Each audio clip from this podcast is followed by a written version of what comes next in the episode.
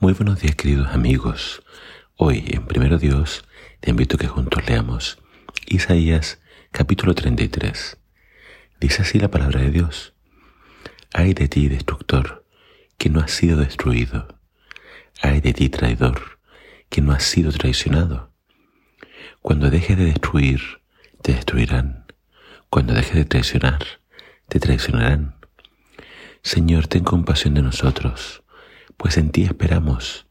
Sé nuestra fortaleza cada mañana, nuestra salvación en tiempo de angustia. Al estruendo de tu voz huyen los pueblos. Cuando te levantas, se dispersan las naciones. Los despojos de ustedes se recogen como si fueran devorados por orugas. Sobre ellos se lanza el enemigo como una bandada de langostas. Exaltado es el Señor porque muere las alturas y llena a de justicia y rectitud. Él será la seguridad de tus tiempos, te dará en abundancia salvación, sabiduría y conocimiento. El temor del Señor será tu tesoro. Miren cómo gritan sus valientes en las calles. Amargamente lloran los mensajeros de paz. Los caminos están desolados. Nadie transita por los senderos. El pacto se ha quebrantado se desprecia a los testigos. A nadie se le respeta. La tierra está de luto y languidece. El Líbano se avergüenza y se marchita. Sarón es como un desierto. Basán, en el Carmelo, pierde su follaje. Ahora me levantaré, dice el Señor. Ahora seré exaltado. Ahora seré ensalzado. Ustedes conciben cizaña y dan a luz paja pero el fuego de mi aliento los consumirá. Los pueblos serán calcinados, como espinos cortados, arderán en el fuego. Ustedes que están lejos, oigan lo que he hecho, y ustedes que están cerca, reconozcan mi poder. Los pecadores están aterrados en Sión. El temblor atrapa a los impíos. ¿Quién de nosotros puede habitar en el fuego consumidor? ¿Quién de nosotros puede habitar en la hoguera eterna? Solo el que procede con justicia y habla con rectitud, el que rechaza la ganancia de la extorsión y se sacude las manos para no aceptar su horno, el que no presta oído a las conjuras de asesinato y cierra los ojos para no ver el mal. Ese tal morirá de las alturas, tendrá como refugio una fortaleza de rocas, se, se le proveerá de pan y no le faltará el agua tus ojos verán al Rey en esplendor y contemplarán una tierra que se extiende hasta muy lejos. Dentro de ti meditarás acerca del terror y dirás, ¿dónde está el contador? ¿Dónde está el recaudador de impuestos? ¿Dónde está el que lleva los registros de las torres? No verás más a ese pueblo insolente, a ese pueblo de idioma confuso, de lengua extraña e incomprensible. Mira a Sión, la ciudad de nuestras fiestas.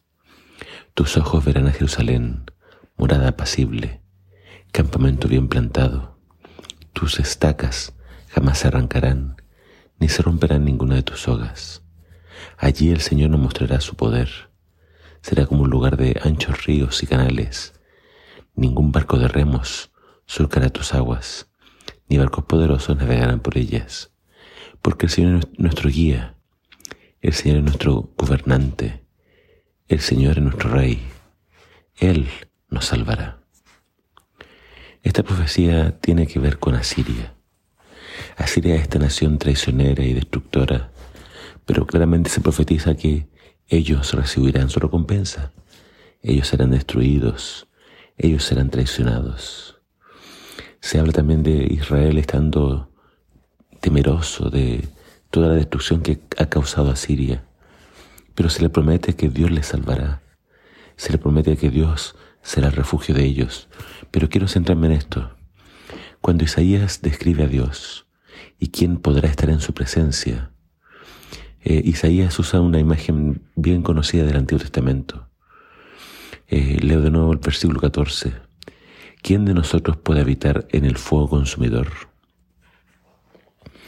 El fuego consumidor es un título para Dios se usó con respecto al Sinaí porque el Sinaí, cuando Dios descendió sobre él, se llenó de humo y de fuego.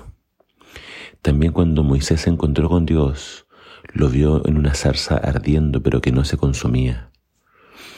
Dios es ese fuego eterno, ese fuego consumidor, y la pregunta es, ¿quién podrá habitar con él? Y la respuesta de Isaías es, solo el que procede con justicia y habla con rectitud, solo el que rechaza la ganancia de la extorsión y evita el soborno, el que no presta oído a las conjuras de asesinato y cierra los ojos para no contemplar el mal. Ese morará en las alturas y tendrá como refugio una fortaleza de rocas y se le proveerá pan y agua. Tus ojos verán al rey en su esplendor y contemplarán una tierra que se extiende hasta muy lejos.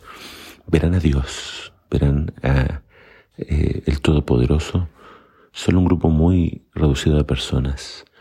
Eh, este mensaje es para Israel que estaba sumergido en la apostasía, sumergido en, en toda clase de males. Isaías les dice, solamente van a ver a Dios aquellos que se arrepientan, aquellos que crean y que el Señor cambie sus vidas. Entonces se nos habla de un rey verdadero, se nos habla de una verdadera paz pero también se nos habla de cómo conseguirla, confiando únicamente en Dios, obedeciendo sus mandamientos y realmente viviendo una vida que es muy diferente al mundo, una vida que lo glorifique y que realmente atestigue de que Él ha hecho una obra en nosotros. Espero que tú y yo también pronto podamos ver al Rey y que Él venga a salvarnos pronto de toda la violencia y maldad que hay en este mundo Preparémonos para ese encuentro con Dios. Que el Señor te bendiga.